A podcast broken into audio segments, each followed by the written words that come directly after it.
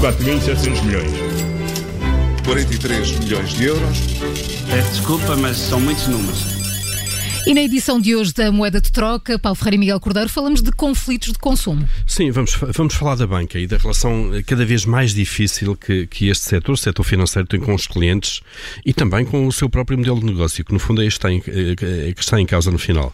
Eh, ou seja, a forma como os bancos eh, conseguem receitas. Nós, quase todas as semanas, damos notícias e há notícias de novas comissões eh, que os bancos lançam para cobrar serviços ou então aumentos de comissões que já estavam em vigor. Ainda há poucos dias soubemos, por exemplo, que a Caixa Geral de Depósitos e o BCP passaram a cobrar o carregamento de cartões Revolut, que é uma fintech estrangeira que, que tem cartões sem anuidade, um, e, esse, e essa, eh, essa cobrança é por carregamentos feitos através dos cartões emitidos eh, por esses dois bancos portugueses. Bom, a banca escolhe este caminho uh, de aumento das comissões para compensar a perda de receitas que está a ter nos últimos anos com o esmagamento da margem financeira, porque as taxas de juros estão muito baixas ou são mesmo negativas, os spreads também são baixos e, portanto, houve aqui uma, uma, uma, grande perda de receita em relação àquilo que a banca estava habituada. O problema é que este caminho, para aumentar as receitas, eh, pode afastar clientes de duas formas.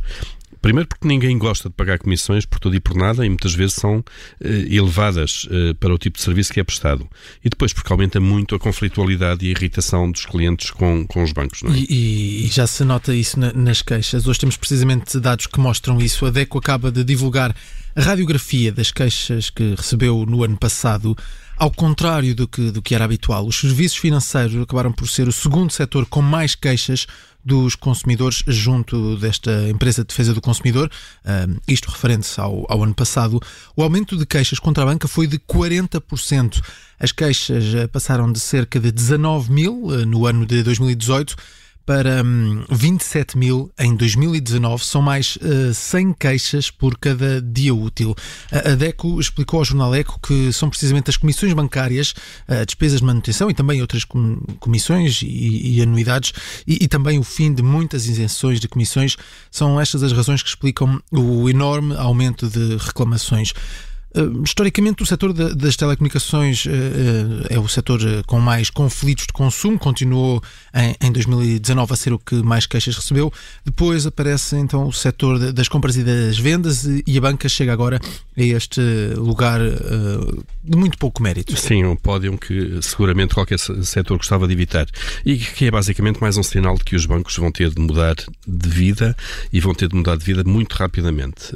Como os, como os conhecemos agora agora estas instituições um, estão a acabar, de alguma maneira, e as novas ofertas de operadores tecnológicos vão seguramente acelerar esse fim, uh, e os bancos, uh, até certo ponto, com estas medidas, também ajudam uh, organizar o seu próprio funeral.